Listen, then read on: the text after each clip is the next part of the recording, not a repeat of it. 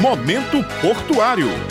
Estamos de volta com mais um Momento Portuário, programa da Companhia Docas de Cabedelo. E o tema de hoje é o meio ambiente. Sobre o assunto, a nossa conversa desta segunda-feira, dia 2 de dezembro de 2019, será com o técnico em meio ambiente do Porto de Cabedelo, o Luzielson Pereira. Para entender os cuidados que o porto tem com o meio ambiente, precisamos entender quais são as áreas do porto. O que é a poligonal do Porto de Cabedeiro? Bom dia, Luzielson. Bom dia, Mangueira. Bom dia, ouvintes. No porto, como você falou bem, a gente tem a área primária, que seria a área onde fica a sede administrativa, onde a gente tem os armazéns, onde a gente tem todo o cais público, onde faz a, as atracações de navios. Já falando do setor do meio ambiente, nessa área ela atua mais tanto de gestão como de fiscalização fiscalização de toda operação que ocorre no interior da área primária do porto. Já as áreas arrendadas são arrendadas a empresas, é onde a gente tem os terminais de combustível, onde a gente tem a M. Dias Branco, onde a gente tem a Top Log. E além disso, também a gente tem uma área retroportuária que fica ali nas proximidades de Jacaré, que também é onde fica a Oxbow. Nessas áreas, a gestão ambiental ela é mais voltada assim. Claro que também a gente faz uma parte de fiscalização, a gente faz uma parte de gestão, que a gente cobra os planos, os programas ambientais, a licença de operação de todas as empresas que têm áreas arrendadas no interior da poligonal do porto. Mas assim, claro que todas essas empresas têm setores ambientais, setores de segurança do trabalho e nossa atuação ela fica mais assim na parte de cobrar mesmo que seja efetivamente cumprido as práticas ambientais e também que seja respeitada a segurança e a saúde do trabalhador. Recentemente aconteceu a assinatura de um documento importante na temática do meio ambiente. Que documento é esse, Luzielson? Então, Mangueira, foi assinado o regimento interno do Comitê do Plano de Área. É a primeira etapa que foi cumprida da elaboração deste plano, do plano de área, que é um plano que reúne empresas em torno do porto que operam com granéis líquidos, que operam com óleos combustível, com derivados de petróleo. E foi assinado e foi cumprida essa primeira etapa. Daí por diante a gente vai conseguir dar prosseguimento na elaboração desse documento que é tão importante para a gente evitar e mitigar possíveis acidentes que envolvam esse tipo tipo de material que é operado, que é transportado, que no cotidiano do Porto e Cabedelo ele sempre está presente. Bom, então esse é um importante meio para evitar acidentes, concorda? Exatamente. A gente tem essa ferramenta, que é o plano de área, para de forma conjunta as empresas que estão inseridas no complexo portuário de Cabedelo e também algumas empresas que estão na área de abrangência desse plano, como as marinas, como alguns clubes náuticos e empresas de navegação, possam nos ajudar ajudar a gerir, prevenir e até atuar no caso de algum derramamento de óleo combustível. Existem muitas marinas nas proximidades do Porto de Cabedelo. Luzielson, o plano de área também envolve as marinas? Nós hoje temos três empresas que fazem parte do plano de área de Cabedelo. São elas o Porto Cabedelo, os terminais de combustíveis, Transpetro, Raizen, Tecab e BR Distribuidora. E também temos empresas de navegação, que são as balsas, né, que fazem a travessia Cabedelo-Lucena. E temos as marinas, que estão ali na área de interferência ali do Bang, que ficam ali todos na região ali do Jacaré, do Pôr do Sol do Jacaré elas estão inseridas dentro da área de abrangência do plano de área de cabedeiro. Elas movimentam embarcações que transportam combustíveis e são movimentadas por combustíveis. Então, qualquer acidente que vier ocorrer com as embarcações dessas empresas pode gerar um derramamento de óleo que será necessário e será preciso a gente atuar para mitigar o dano que possa vir a ocorrer com algum acidente nesse sentido. O Nordeste está sendo a principal região a sofrer com as manchas de óleo. Como está a situação na região do Porto de Cabedelo? Felizmente, Mangueira, tanto a região portuária de Cabedelo como o próprio litoral da Paraíba de não estar tá recebendo essa carga grande de óleo que chegou em Pernambuco, Sergipe, que chegou no litoral da Bahia. A gente foi agraciado em não receber. O Porto Cabedelo vem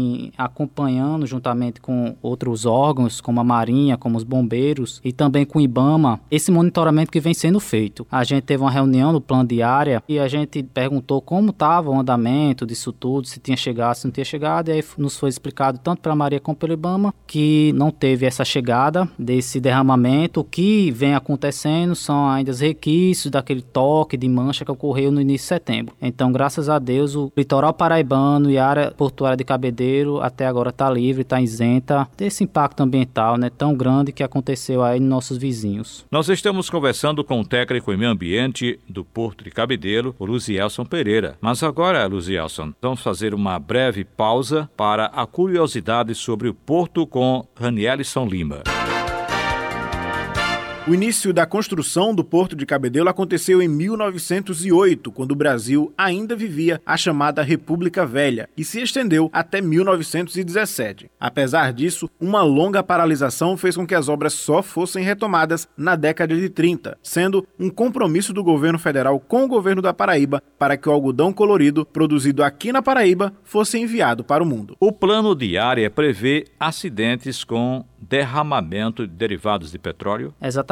O plano de área, ele é único exclusivo para derramamento de óleo. Ele só trata de acidentes que envolvam derramamento de óleo. Ele é a segunda etapa de atuação. A primeira etapa o plano de emergência individual, o PEI. Cada empresa tem que ter o seu PEI. E nesse PEI é descrito os equipamentos de resposta e os recursos humanos que essa empresa tem que ter no caso de haver algum derramamento do seu próprio material. E daí eles atuam. Se esse volume de derramamento de combustível for maior, que ultrapassa a capacidade, aí o plano de área entra, que seria o conjunto dessas capacidades de resposta, tanto materiais como humanas, e aí todas as empresas vão estar envolvidas e vão trabalhar em conjunto para mitigar esse dano. E aí o terceira etapa, terceiro nível, seria o plano de contingência nacional, que é o que foi acionado no caso aí desse derramamento que assolou todo o litoral nordestino. E aí é acionado o plano de contingência. Então esses são os três níveis de atuação frente a um desastre envolvendo óleo e combustível. Qual a diferença desse plano de área para o plano de ajuda mútua que conversamos na semana passada, Luzielson? O plano de ajuda mútua, ele é acionado com diversos acidentes e incidentes. Por exemplo, houver uma explosão, um incêndio, queda de um mar, fenômeno da natureza que traga alguma diversidade nas operações, colisão entre veículos, um derramamento de óleo também, pode ser acionado o plano de ajuda mútua. Se envolver óleo combustível, aí também pode entrar o plano de área. Então, o plano de ajuda mútua ele é mais abrangente, ele abrange mais possibilidades, mais incidentes, enquanto que o plano de área ele é exclusivo para desastres que envolvam óleo combustível. Bom, milhares de toneladas de grãos são movimentadas no porto de Cabedelo. Como é a gestão dos grãos para que não haja dano ao meio ambiente? Bem, a gente tem uma preocupação grande porque grande fatia da movimentação do porto é feita através da movimentação dos grãos e o setor do meio ambiente ele elaborou um manual de boas práticas para operações de grãos que ele traz operadoras portuárias e para as arrendatárias um guia de como deve ser feito a operação desde o início, o decorrer da operação, de forma a minimizar o escape de produtos no transbordo do navio para os caminhões e para as esteiras, dependendo do nível de operação e também depois de operação, tanto no, no transporte dos caminhões que devem estar alunados de forma adequada para evitar sujidades nas vias do porto e também nas vias do município e também na questão da limpeza. É dada aí uma série de mecanismos para que as operadoras elas façam a limpeza pós-operação, que fique uma limpeza adequada e também um tempo adequado para evitar a proliferação de qualquer vetor, de qualquer animal que possa vir trazer algum prejuízo à comunidade portuária. E por hoje ficamos por aqui, agradecendo a participação do técnico em meio ambiente do Porto de Cabedelo, Luzielson Pereira. Obrigado a você ouvinte pela audiência e até a próxima semana com mais um Momento Portuário. Até lá. Obrigado, Mangueira. Foi uma satisfação